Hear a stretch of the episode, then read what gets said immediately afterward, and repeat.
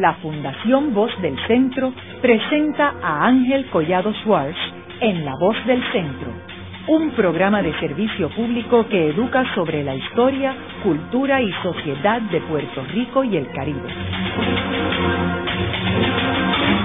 Saludos a todos. El programa de hoy está titulado La estrategia del Partido Popular Democrático en sus primeras elecciones en el 1940. Hoy tenemos como nuestro invitado el doctor Jorge Rodríguez Beruf, quien es decano de la Facultad de Estudios Generales de la Universidad de Puerto Rico en el recinto de Río Piedras y autor de un sinnúmero de libros desde las memorias del gobernador William D. Leahy hasta el más reciente titulado Strategy as Politics.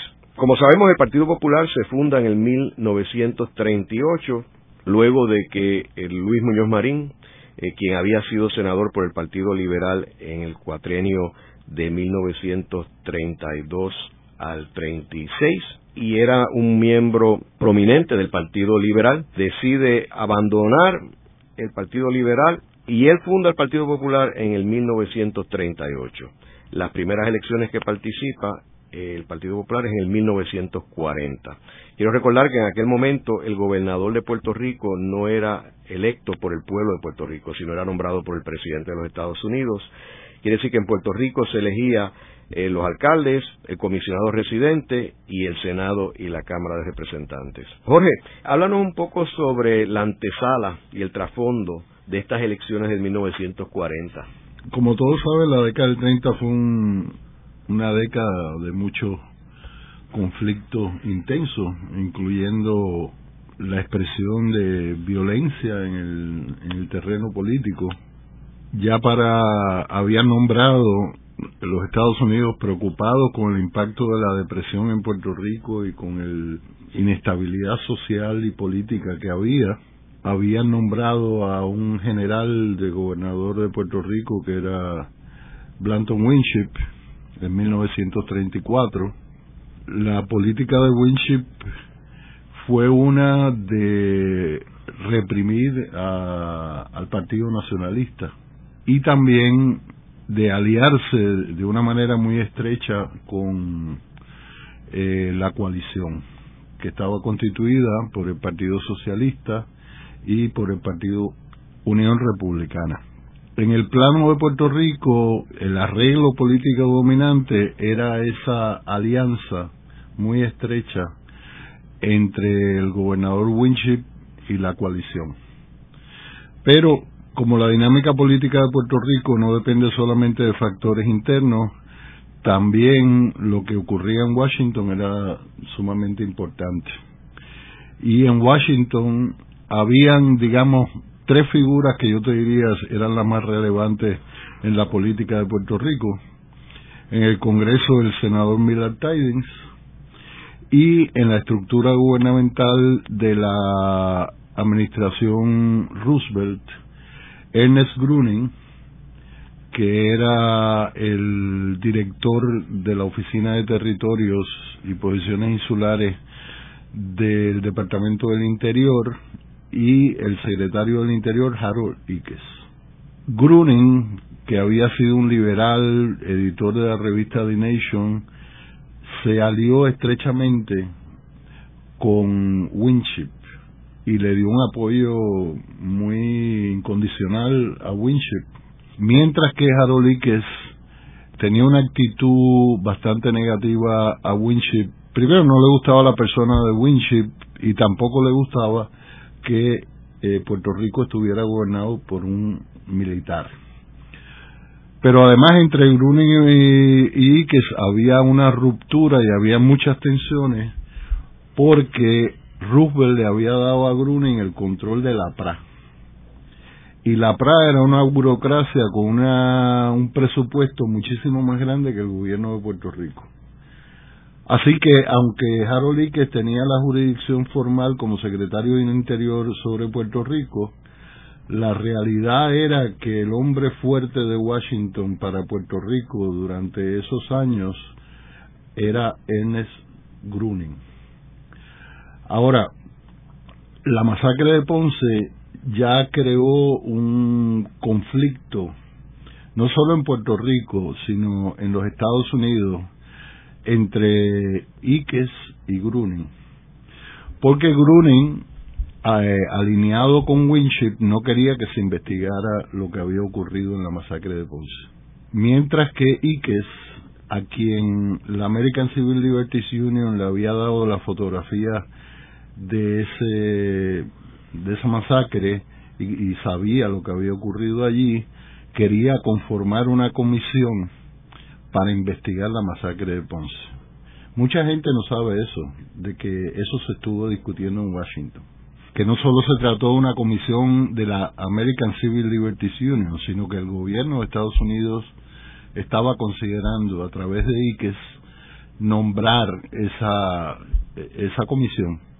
Sin embargo, en una reunión que hubo donde estuvieron presentes ICES, Gruning y Winship, cuando termina la reunión y que relata que Winship y Gruning se acercaron a Roosevelt y le plantearon lo de la masacre de Ponce y que Roosevelt asintió a que se detuviera la iniciativa de Iques de enviar una comisión que ya estaba escogida. Así que en Washington habían esas fricciones. Pero también en Puerto Rico la coalición Winship, Gruning, habían llevado a cabo una limpieza de la PRA, de los sectores afecto a Muñoz. Y por lo tanto, no solo había una fuente de inestabilidad política que era la acción del nacionalismo, sino que la política de Gruning y Winship habían llevado a que el sector muñozista del Partido Liberal estuviera marginado y no encontrara expresión política ni en el partido ni en la estructura gubernamental en una agencia tan importante como la PRA.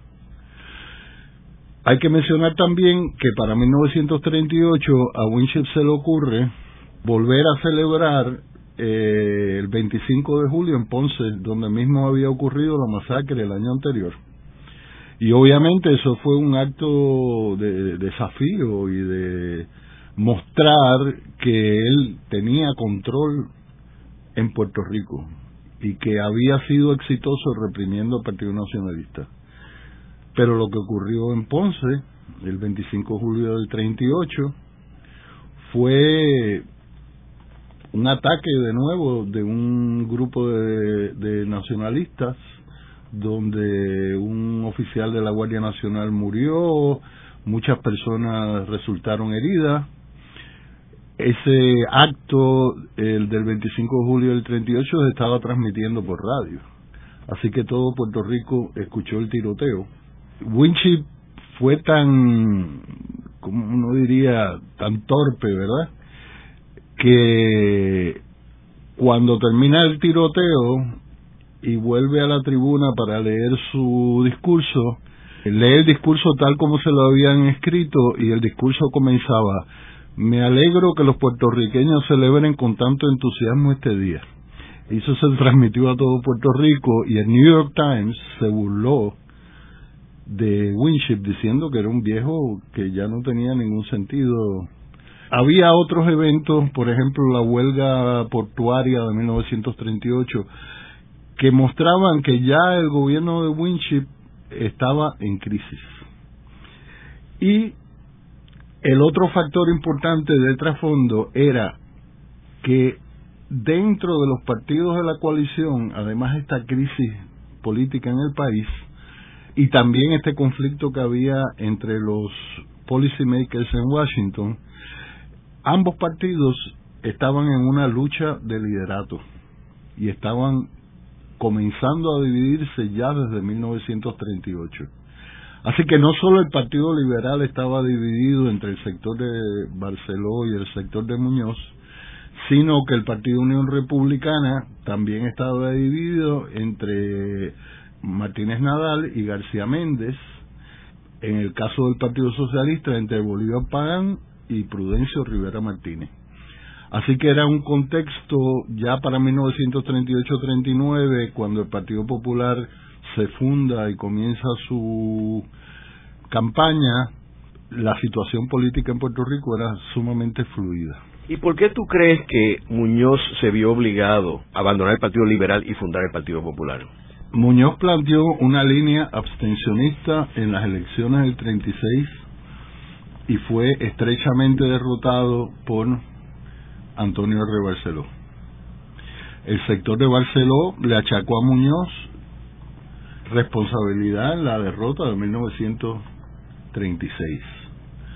Pero además Muñoz en el Partido Liberal representaba ya un sector de jóvenes profesionales e intelectuales que planteaban una línea, vamos a llamarle populista en el sentido latinoamericano, donde se reclamaba una acción gubernamental para redistribuir los ingresos, para mejorar las condiciones de vida de los sectores trabajadores, como condición necesaria para que se diera un proceso de descolonización en Puerto Rico. Para Muñoz, a diferencia de Albizu, la cuestión de la independencia no era un, un, imperativo moral, sino más bien un instrumento para el mejoramiento de la condición de vida, la ampliación del ámbito de libertad de las personas, eh, el mejoramiento material de la economía de Puerto Rico, etcétera. Así que lo que Muñoz estaba representaba era un, nuevo proyecto político que chocaba con el estilo de hacer política del liderato del Partido Liberal. Es importante señalar que el Partido Liberal promovía la independencia para Puerto Rico y que era el partido que sacaba más votos en las elecciones. Sin embargo, no controlaba el poder político ya que la coalición que estaba compuesta por el Partido Socialista que dirigía Santiago Iglesias Pantín y el Partido Republicano que dirigía eh, Martínez Nadal, pues la suma de estos dos partidos que se llamaba la coalición tenía más votos que el Partido Liberal, pero el Partido Liberal solo tenía más votos que lo que obtenía el Partido Socialista o el Partido Republicano. Quiero hacer una aclaración sobre ese asunto de la independencia. Muñoz le achacaba a Antonio R. Barceló y al sector que estaba alrededor de Barceló, el liderato del partido, que no era suficientemente firme en el reclamo de independencia y que había, en vez de impulsado una política independentista, lo que había era impulsado una política de acomodo con Washington. Así que el issue de la independencia fue un issue que contribuyó a deslindar los campos políticos de que lideraba Muñoz por un lado y Antonio R. Barceló por otro. O sea, tú dirías que Muñoz era más radical que Barceló. En ese momento sí, por lo menos en sus expresiones públicas y, y en sus escritos había un reclamo más radical por la independencia. Ahora, en ese mismo periodo, del 39, es que eh, el presidente de los Estados Unidos, Franklin D. Roosevelt, nombra al almirante William D. Leahy gobernador de Puerto Rico. ¿Cuál fue la misión de Leahy en Puerto Rico, quien, como hemos dicho en otros programas, tenía una relación personal con el presidente de los Estados Unidos y era un hombre de su confianza. Ya desde 1938 se veía venir eh, la Segunda Guerra Mundial, ¿verdad? Y yo creo que Roosevelt, que tenía una persona conocedora de la política internacional, conocedora de estrategia, eh, había sido subsecretario de la Marina, sabía que los Estados Unidos se tenía que empezar a preparar para la guerra. Y eso no era una, algo tan secreto, ¿verdad? Aquel momento de que los Estados Unidos se estaba moviendo en dirección de preparativos militares, porque el propio Winship hace un discurso que sale por radio en los Estados Unidos diciendo básicamente pasando el mensaje que es la persona mejor para gobernar a Puerto Rico, para prepararlo las defensas de Estados Unidos en Puerto Rico con vista a una guerra mundial. Así que ya para el 38-39 se empieza a plantear quién debería estar a cargo de Puerto Rico en ese proceso de preparativo para la guerra y también ante la posibilidad de una guerra. Ahora, Winship ya se percibía como un peso muerto en Washington político, como dicen los americanos, un political liability, porque los conflictos en Puerto Rico continuaban, a pesar de que se había debilitado el Partido Nacionalista, se dieron unos escándalos de corrupción que tocaron también a Winship y a gente allegada de él, llamado escándalo del Capitolio, y también unos escándalos con unos, unos planos que se hicieron para hacer el muelle seco en San Juan, donde allegados de Winship cobraron por hacer unos planos que realmente después se mostró que eran unas copias de otros planos que ya existían. Así que Winship se había ido convirtiendo en un problema. Y también, por otro lado, se habían agudizado los conflictos entre la coalición que controlaba el gobierno de Puerto Rico, las esferas, como tú mencionaste, de, que, se, que eran electivas, eh, de las cuales la posición más importante era presidente del Senado, e Iques, por otro lado, como secretario del Interior, donde las iniciativas de Iques con el enfoque del nuevo trato eran torpedeadas y obstaculizadas por el liderato de la coalición. Así que no solo se empezó a ver con preocupación el que fuera Winship el que gobernara Puerto Rico en unos preparativos para la guerra, sino que también se empezó a ver esa alianza entre Winship y la coalición como un obstáculo para que se implantaran en Puerto Rico las políticas de la administración Roosevelt. Y de hecho, Iker le tenía una campaña ya desde el 38-39 en contra a, Winship muy, muy fuerte. Así que cuando se realizan las maniobras Fleet Problem 20 en febrero de 1939, por una decisión que aparentemente fue tomada en el momento, quizás pensada antes, pero tomada en el momento y ciertamente no consultada con Iques, quien se sorprendió. Rubén le ofrece la gobernación a quien dirigía las maniobras, que era Leji como Chief of Naval Operations yo creo que la selección de Leji respondió a dos factores. Primero, que era una persona de absoluta confianza de Roosevelt y había sido, se habían hecho amigos cercanos cuando ambos estaban en Washington en la década del 10. Y el otro, la otra razón era que Leahy era un estratega militar, un estratega naval que precisamente tenía los conocimientos, el liderato para preparar a Puerto Rico para la guerra.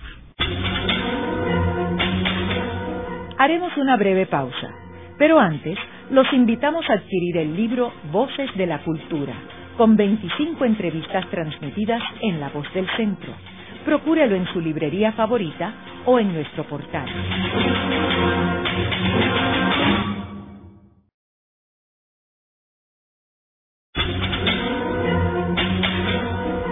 Están escuchando a Ángel Collado Schwartz en La Voz del Centro. Ahora pueden accesar a toda hora y desde cualquier lugar la colección completa de un centenar de programas transmitidos por La Voz del Centro mediante nuestro portal www.vozdelcentro.org.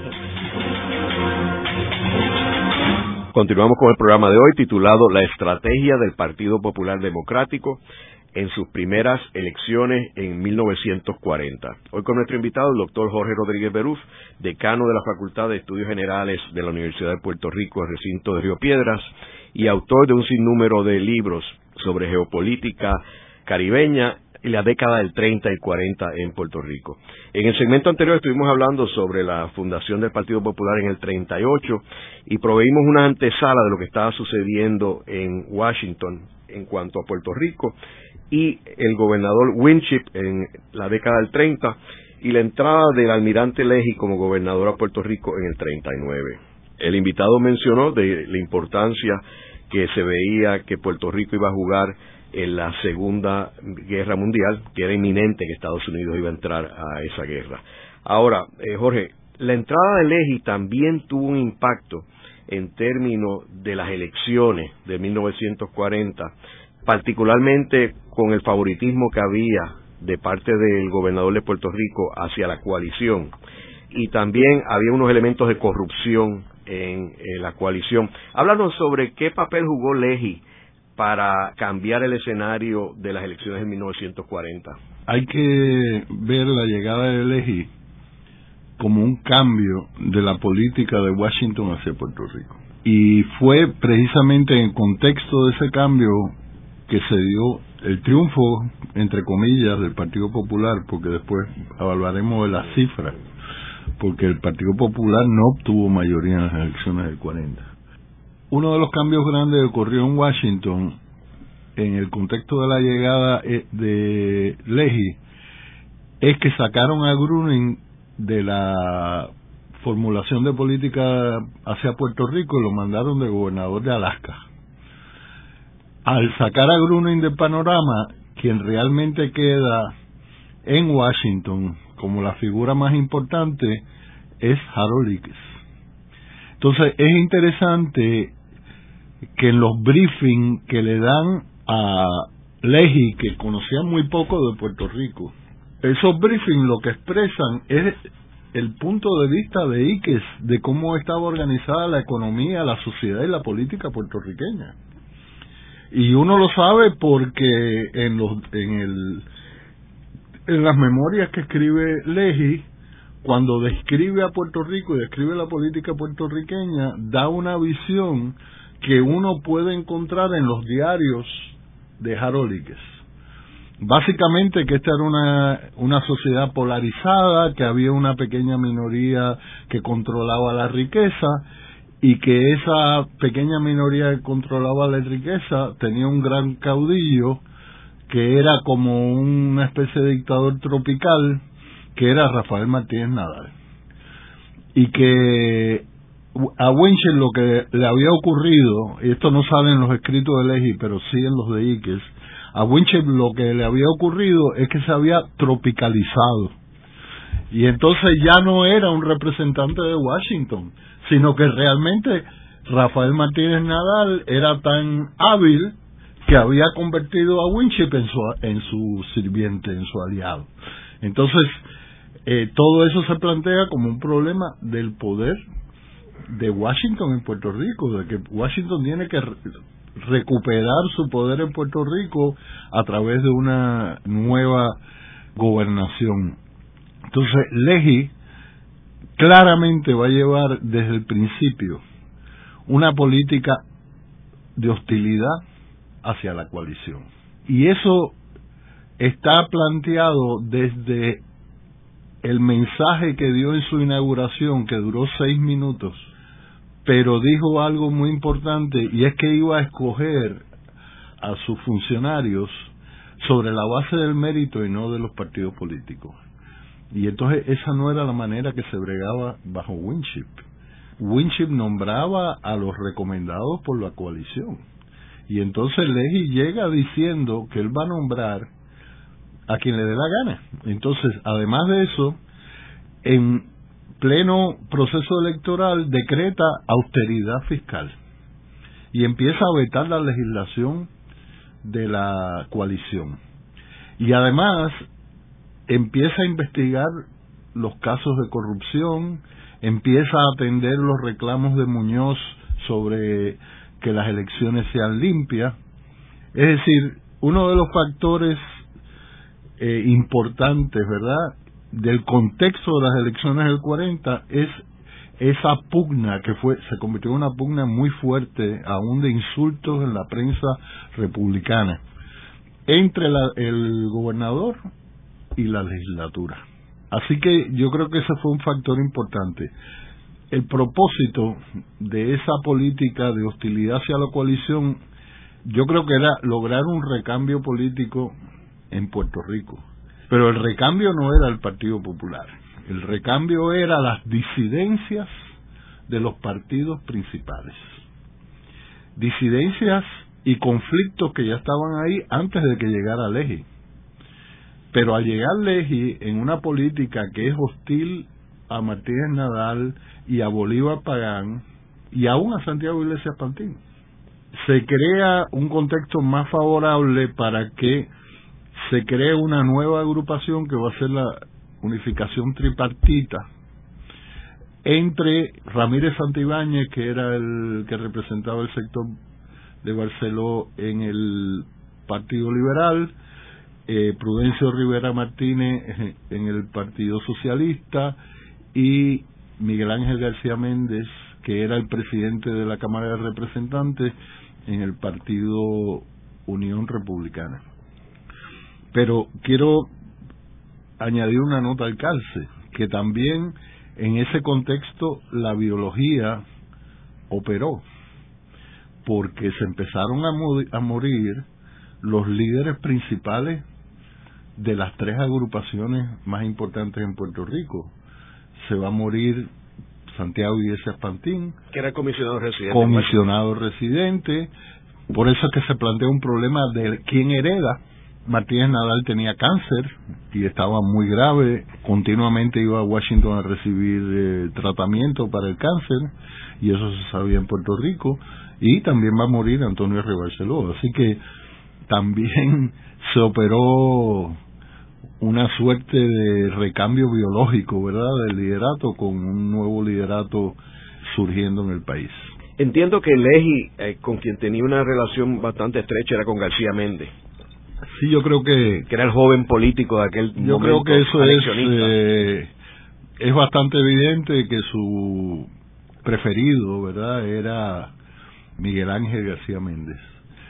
Y de hecho, eso se mostró eh, me parece a mí, durante las elecciones, porque hubo un incidente muy grave en Utuado, donde eh, estaba pasando el automóvil de Miguel Ángel García Méndez por el pueblo, alguien le gritó algún insulto y desde el automóvil de Miguel Ángel García Méndez se disparó y se mató a una persona. Entonces el fiscal del distrito empezó a investigar el caso. García Méndez apeló directamente a Leji y Leji cambió el fiscal. los republicanos entonces acusaron a Leji de ser encubridor de un asesino, porque alegaban que quien había matado a la persona era Miguel Ángel García Méndez. Pero eso es, es un indicador interesante, ¿verdad? Que en un caso tan grave como ese, Miguel Ángel García Méndez podía apelar directamente al gobernador. Ahora, entrando ya en las elecciones del 40, como mencionamos, Muñoz Marín se va del Partido Liberal en el 1938, se funda el Partido Popular, aunque se va antes del 38, ¿verdad? O sea, como el 37. No, el Partido Popular se funda en el 38. No, no, pero eh, Muñoz se va del Partido Liberal. No, antes, se va antes, pero funda una agrupación que se llama Acción Social Independentista, ASI, y después, en el 38, se funda el Partido Popular y luego de la muerte de Antonio Rebarceló, José Ramírez Santibáñez asume la presidencia cambiando la ideología del partido, porque Ramírez Santibáñez creía en la anexión de Puerto Rico a los Estados Unidos. Ahora, entrando en esta campaña electoral, Jorge, ¿cómo se empieza a organizar la estrategia para el Partido Popular en esas elecciones del 40? Eh, tenemos que recordar de que Muñoz Marín había sido senador por el Partido Liberal del 32 al 36, luego se había abstenido y había salido del Senado. O sea que él solamente tiene una experiencia en términos electiva de cuatro años del 32 al 36. Muñoz en el 38 y en el 37 estaba en una posición de mucha debilidad, porque primero, luego de la muerte de Riggs, se había peleado con Gruning y Gruning fue implacable con Muñoz.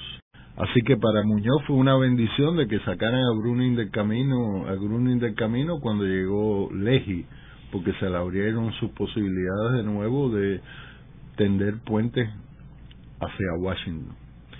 Segundo, se había llevado a una facción del partido, pero esa del Partido Liberal, pero esa facción no había sido su fuerza no había sido probada en ninguna elecciones no tenía una estructura electoral. Lo único que tenía era el periódico La Democracia, que era un periódico quebrado. Él no tenía ni cómo pagarle a Ruby Black. Le mandaba cartas echándole flores de la importancia que ella tenía y que de lo, importante de su trabajo, pero no le mandaba dinero a Ruby Black. Y además Muñoz, aparentemente en esa coyuntura vivía en la pobreza, ¿verdad? Y dependía de gente para tenía muy pocos recursos económicos. Entonces lo que Muñoz hace es todos los partidos y te estoy diciendo cómo lo analizó Muñoz. Los partidos hacían políticas en San Juan. Alta política entre líderes de partido. Muñoz decide construir un partido desde la base. Pero cuando Muñoz decía la base, no decía ni siquiera a nivel municipal, sino decía los colegios electorales. Muñoz le escribe una carta a Ruby Black que le dice, hay 700 unidades electorales en Puerto Rico. Yo tengo que visitar por lo menos 300. Así que hay una idea de que el partido que estaban construyendo lo tenían que construir desde abajo. Muñoz, una de sus estrategias fue una política cara a cara, pero el otro elemento fue la estrategia de comunicación, que ahí jugó un papel bien importante el BATEI, y también el panfleto del Catecismo del Pueblo. Y en el caso del Batey, se tiraron 100.000 ejemplares, que para Puerto Rico en aquella época eso es una cosa impensable, porque era varias veces la circulación del periódico El Mundo. Así que era una fue una tirada gigantesca, ¿verdad? Y eso salía bimensual. ¿Qué es lo que trata de hacer Muñoz? Estaba la coalición, ¿verdad? El tripartismo era un acuerdo entre líderes.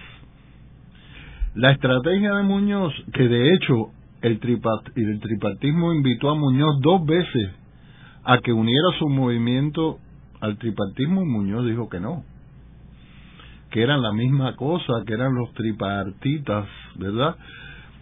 La estrategia de Muñoz era sacarle los votantes desde abajo a los partidos de la coalición, sobre todo al Partido Socialista porque el Partido Republicano era un partido más sólido, ¿verdad? De más lealtad de sus votantes, pero en el Partido Socialista había mucho descontento por lo que había sido la política de la coalición frente a los intereses azucareros, la negociación de los convenios azucareros, ¿verdad? Que toda la situación económica que estaba afectando a la clase trabajadora, así que Muñoz trata de alar los votantes del Partido Liberal, alar los votantes del Partido Socialista y conseguir el mayor número de republicanos posible.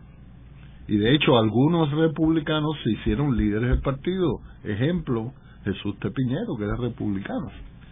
Y hubo otros republicanos que acompañaron a Muñoz en la construcción eh, del partido. Así que esa fue la estrategia de Muñoz. Ahora, nadie creía seriamente que iba a tener éxito. Es decir, todos los observadores políticos de la época que publicaban análisis en los periódicos, etcétera, la inteligencia militar estadounidense pensaban que las elecciones iban a estar entre la coalición y el tripartismo. Y resultó que las elecciones estuvieron entre la coalición y el Partido Popular. Y el tripartismo se desinfló como fuerza política.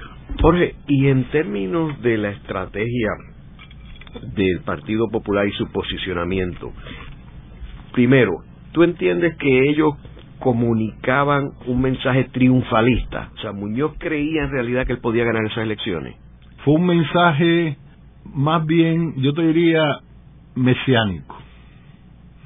Un mensaje que planteaba la redención del pueblo por una fuerza política que era honesta y que se comprometía a hacer lo que estaba prometiendo. Por eso es que el mensaje de Muñoz es que no iban a recibir contribuciones de grandes corporaciones, no iban a comprar el voto, iban a preparar el programa electoral antes de las elecciones y lo iban a hacer en diálogo con los sectores concernidos, ¿verdad? Y lo que Muñoz pide es que le presten el voto por una elección y que si él no cumple, que, que le retiren el apoyo.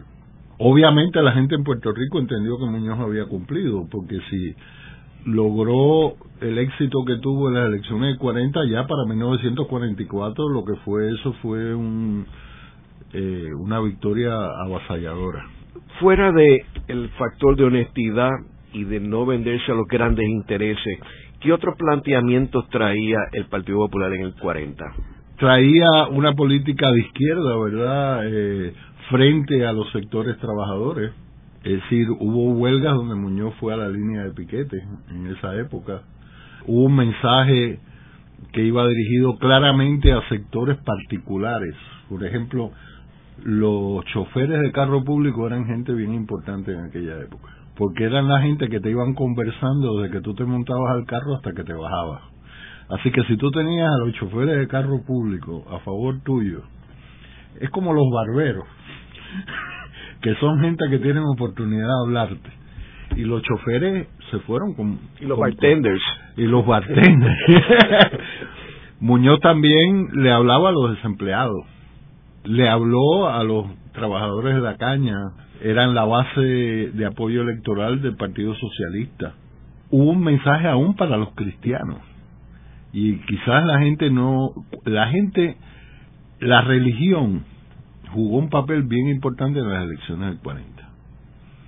Porque a Muñoz hubo un sector del, de la Iglesia Católica que trató de acusarle de comunista. El mensaje de Muñoz tenía mucho tono religioso. Para empezar, le puso el catecismo del pueblo, estaba organizado como un catecismo, ¿verdad? Pero hubo muchos mensajes religiosos que, en el Batey diciendo que lo que era verdaderamente cristiano era me, ayudar al mejoramiento del pueblo, ¿verdad? Y se tomaban, por ejemplo, algunas expresiones a favor de la justicia social que hizo el obispo de Ponce, Willinger, Así que ese tema de hacerle un mensaje particular a los cristianos y decirle que el mensaje de justicia social era más compatible con las los valores verdad del cristianismo fue una estrategia importante en, en las elecciones. Otro sector a los cuales Muñoz dirigió su mensaje fue a las mujeres.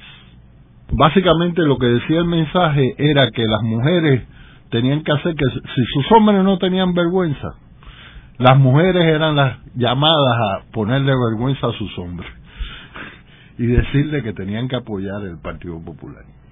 Así que hubo unos mensajes dirigidos a grupos específicos, que obviamente quien estaba detrás de eso para mí fue Muñoz, que era un estratega de primera y que además leyó muy bien las circunstancias políticas particulares de esa elección y cuáles eran las debilidades de los partidos dominantes en aquel momento.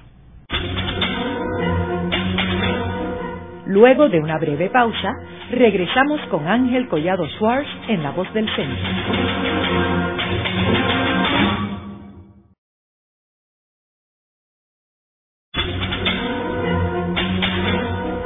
Regresamos con Ángel Collado Schwartz en La Voz del Centro.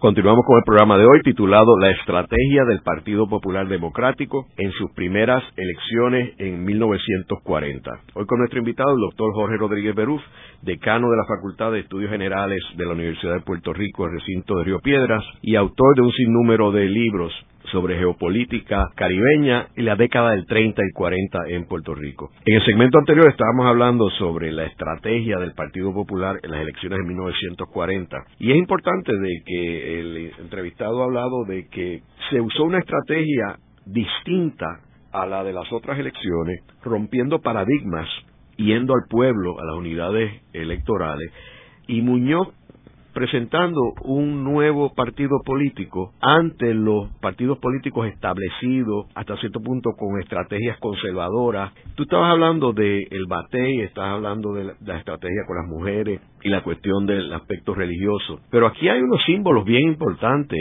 y había unos mensajes subliminales. O sea que aquí eh, quizás ellos no se dieron cuenta, pero estaban trabajando con una estrategia muy sofisticada. ¿Correcto, No, definitivamente. Yo creo que estaba muy bien pensado. Y, déjame decirte que se me pasó mencionarlo, la radio fue muy importante también. No era solamente eh, el papel impreso. Pero quiero leerte lo que dice Muñoz. Primero, él dice que la el arma principal que tenía era el batey. Y entonces resume esto de la siguiente manera, y lo voy a citar. La campaña fue educativa, las reuniones eran las lecciones. El batey era el texto. Las elecciones fueron el examen y el pueblo aprobó. Yo te digo, más claro que eso, mm, no encuentro una cita tan sucinta que explique cuál fue la estrategia de Muñoz. ¿Qué hizo la oposición? ¿Cuál fue la reacción? ¿Menospreciaron lo que estaba haciendo Muñoz o reaccionaron a esta estrategia?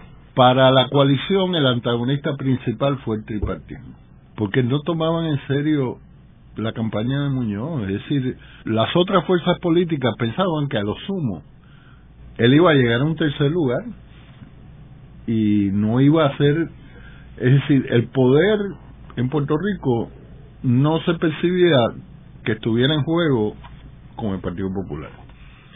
El tripartismo, por otro lado, su campaña fue una campaña anticorrupción y pro lealtad a Washington. Porque lo interesante es que habían dos partidos estadistas. Tanto el tripartismo como la coalición eran estadistas. Pero lo que trató de hacer el tripartismo es subrayar los conflictos que había tenido la coalición con la administración Roosevelt y pasar el mensaje de que ellos sí iban a ser unos colaboradores eficaces, ¿verdad? En el contexto de la, de la guerra que venía, ¿no? Y la guerra, no que venía, no, que ya estaba allí, porque la guerra en Europa empezó el primero de septiembre de 1939. Y en 1940, antes de las elecciones, fue la invasión de Alemania a Francia. Así que la guerra, esas elecciones se pelearon bajo condiciones eh, de guerra. Así que un poco las otras fuerzas políticas no dirigieron sus ataques contra el Partido Popular, sino hay un anuncio de la, eh, de la coalición que dice más o menos, si usted es un iluso, vote por el Partido Popular. Si usted cree en, utopías irrealizables, vote por el Partido Popular. Pero no, no había una, un ataque. Bueno, estuvo el ataque de que Muñoz era comunista, ¿verdad? Todo este intento de crear miedo al, eh, por el radicalismo de esa nueva fuerza política. Pero básicamente la coalición y el tripartismo se atacaron entre ellos el tema de la corrupción fue un tema importantísimo en esa campaña, además de toda esta cuestión de la justicia social, porque la coalición estaba manchada por, por escándalos de, de corrupción y entonces el tripartismo se trató de presentar como una fuerza nueva, honesta, ¿verdad? Y entonces Muñoz redefinió lo que era corrupción. Eso es otro dato importante de esta campaña. ¿Por qué? Porque Muñoz dijo en esa campaña que la corrupción no era un problema de la honestidad de los políticos, sino de la manera en que operaba el sistema político. Y que por lo tanto, si no se cambiaba al país social y económicamente y se transformaba la política, siempre iba a haber corrupción. Porque como sabes, ¿verdad? Muñoz argumentaba que el sistema político dependía de la compra del voto y de las contribuciones de las grandes corporaciones. Así que cuando había elecciones ya los políticos estaban vendidos al dinero de las grandes corporaciones. Por lo tanto, el sistema mismo era corrupto, no era que el político X, Y o Z fuera corrupto. Por eso él decía que el mensaje del tripartismo sobre la corrupción era un mensaje superficial porque lo planteaba como un problema de honestidad de la clase política, cuando no era un problema de honestidad de la clase política, sino un problema del funcionamiento del sistema político. Jorge, y en términos de estos grandes intereses, ¿qué papel jugaron ellos para combatir a lo que está el mensaje que estaba enviando Muñoz. Ellos ayudaron más activamente a la oposición, ignoraron al Partido Popular, atacaron al Partido Popular. Una cosa es el, discurso de Muñoz y otra es la práctica, es decir, había sectores, digamos, de los intereses cañeros criollos que estuvieron cerca de Muñoz y de intereses económicos importantes, ¿no? Eso, pero yo diría que los intereses económicos de mayor peso estaban representados a través del Partido Republicano, tanto del, ala de Miguel Ángel García Méndez como del ala de Martínez Nadal, tú sabes. Básicamente esos partidos, la visión que tenían de cuál debía ser la política económica de Puerto Rico, la trayectoria económica era una de apoyo al modelo cañero, de intensificar ese apoyo, mientras que Muñoz estaba hablando de la de imponer la ley de los 500 acres, de convertir a las a las plantaciones, a las haciendas de azúcar en cooperativas de trabajadores, eh, es decir, el mensaje de Muñoz es un mensaje anticañero.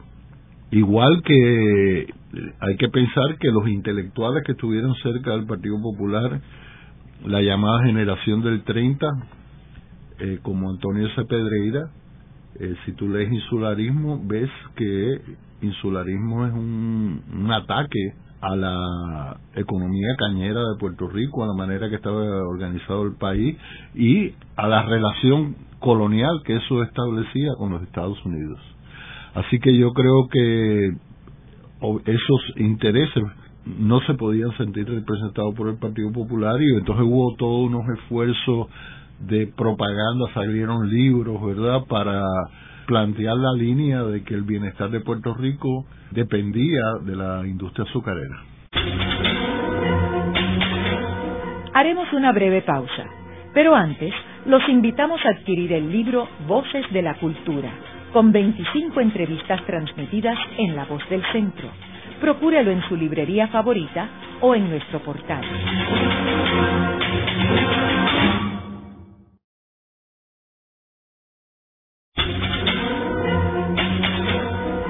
Continuamos con la parte final de La Voz del Centro con Ángel Collado Schwartz. Pueden enviarnos sus comentarios a través de nuestro portal www.vozdelcentro.org. Continuamos con el programa de hoy titulado La estrategia del Partido Popular Democrático en sus primeras elecciones en 1940. Hoy con nuestro invitado, el doctor Jorge Rodríguez Beruf, decano de la Facultad de Estudios Generales de la Universidad de Puerto Rico, recinto de Río Piedras, y autor de un sinnúmero de libros sobre geopolítica caribeña y la década del 30 y 40 en Puerto Rico. Como comentábamos en el segmento anterior, las elecciones del 1940, cambió no solamente el escenario político de Puerto Rico y lo llevó a otra era en términos de la política y los partidos políticos en Puerto Rico, sino también se cambió la forma de hacer política se utilizaron eh, simbolismos, se utilizaron eh, mensajes subliminales, eh, algo que no se había utilizado en Puerto Rico. Y que es curioso porque yo creo que lo más que se asemeja de las campañas más efectivas tiene que ver con la campaña del el Partido Nacional Socialista en Alemania, que Goebbels utilizó en una forma extremadamente efectiva todo este aspecto de simbolismo y también la revolución bolchevique también utilizó unos elementos bien interesantes. ¿Cuáles fueron los resultados de estas elecciones, Jorge? Porque muchas personas hablan de que el Partido Popular ganó estas elecciones. Sin embargo, esa no es la realidad. Ganó las elecciones porque las elecciones se ganan de diversas maneras. No solamente con votos. Yo creo que también con labia. y Muñoz era especialista en eso. El Partido Popular no obtuvo una mayoría de los votos, ni siquiera el control de la legislatura, y perdió la comisaría residente. Sin embargo, ganó las elecciones. Lo que determinaba quién ganaba las elecciones en Puerto Rico era quién ganaba la comisaría residente, porque como tú dijiste, la gobernación no era electiva. Así que el puesto electivo que medía la fuerza de los partidos, si era una fuerza mayoritaria, era la comisaría residente. Ahora, Muñoz, ante los resultados de las elecciones, argumenta que él ganó, por dos razones. Primero, porque él empezó de cero y obtuvo un bloque de votos enorme que lo que mostraba era la voluntad del pueblo de Puerto Rico. Segundo, que él era el, el Partido Popular el partido más grande considerado individualmente de todos los partidos en Puerto Rico. A los Estados Unidos se le planteó entonces el problema de a quién iban a reconocer como victorioso en las elecciones y cuál iba a ser el interlocutor, el interlocutor de los Estados Unidos. Y ese fue el factor, un factor muy importante para decidir cuál iba a ser el resultado de las elecciones. El resultado ya no en términos de votos, sino el resultado político de las elecciones. ¿Por qué? Porque los, eh, los Estados Unidos reconoció a Muñoz como el interlocutor en Puerto Rico. Y entonces Muñoz empezó la campaña aquella para conseguir eh, el voto que faltaba en la legislatura, ¿verdad? Y logró una, una muy frágil mayoría con votos prestados del tripartismo en la legislatura.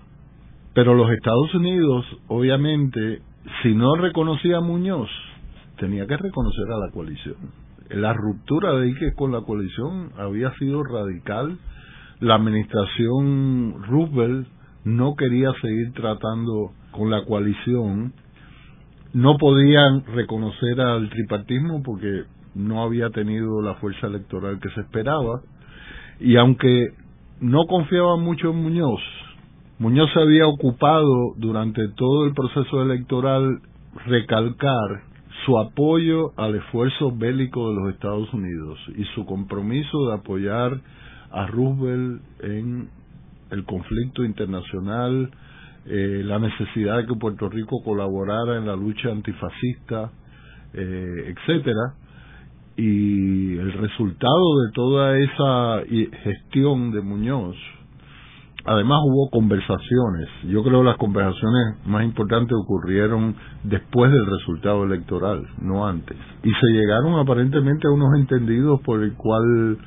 se iba a reconocer a Muñoz como el líder de Puerto Rico. De hecho, más adelante, tú sabes que en una actividad en los Estados Unidos, Roosevelt se refiere a Muñoz como el primer ministro de Puerto Rico. Eso creó una reacción en la coalición terrible, porque el puesto de primer ministro no existía, pero él lo estaba tratando como si fuera el líder de una república, ¿verdad? Y yo no creo que Roosevelt comete errores de ese tipo, de no saber cuál era el puesto de que tenía en realidad Muñoz Marín en Puerto Rico.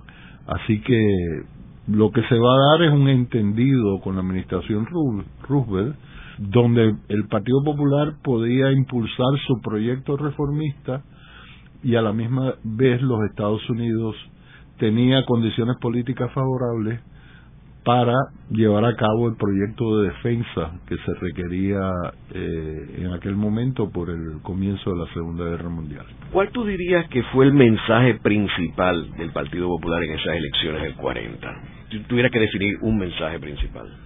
Yo no diría que es un solo mensaje, eh, un proyecto donde iba junta la democratización del país. De hecho, el mensaje era que Muñoz, Muñoz decía que había que fundar de nuevo la democracia, porque aquello no era democracia, porque el sistema estaba corrupto y se compraban los votos, etcétera, junto con la justicia social, entendida sobre todo como redistribución de la riqueza. para el mejoramiento de los sectores populares en Puerto Rico, las clases trabajadoras, de la clase media. Así que esa combinación de una, un proyecto de desarrollo democrático junto con un proyecto de mejoramiento material, hay que recordar que Puerto Rico recién estaba saliendo de la Gran Depresión en el 39-40, ahí es cuando empieza Puerto Rico a salir de la depresión y las condiciones sociales urbanas, eh, los arrabales en, las ciudades principales, la salud, el desempleo, eran problemas de gran envergadura en Puerto Rico en aquel momento y afectaban a sectores enormes de la población. En el programa de hoy hemos discutido las elecciones de 1940, en las cuales el Partido Popular hace su primera aparición, habiendo sido fundado en 1938. Probablemente estas elecciones de 40 han sido las elecciones más trascendentales y más importantes. Cambió el escenario político del país. Al día de hoy el Partido Popular es el partido más exitoso que ha habido en la historia de Puerto Rico y que lleva más de siete décadas como uno de los principales partidos del país. Eh, muchas gracias, Jorge. Muchas gracias, Ángel. Esta ha sido una producción como servicio público de la Fundación Voz del Centro. Los invitamos a sintonizarnos la próxima semana a la misma hora. Y recuerden que pueden adquirir el libro Voces de la Cultura en su librería favorita o en nuestro portal.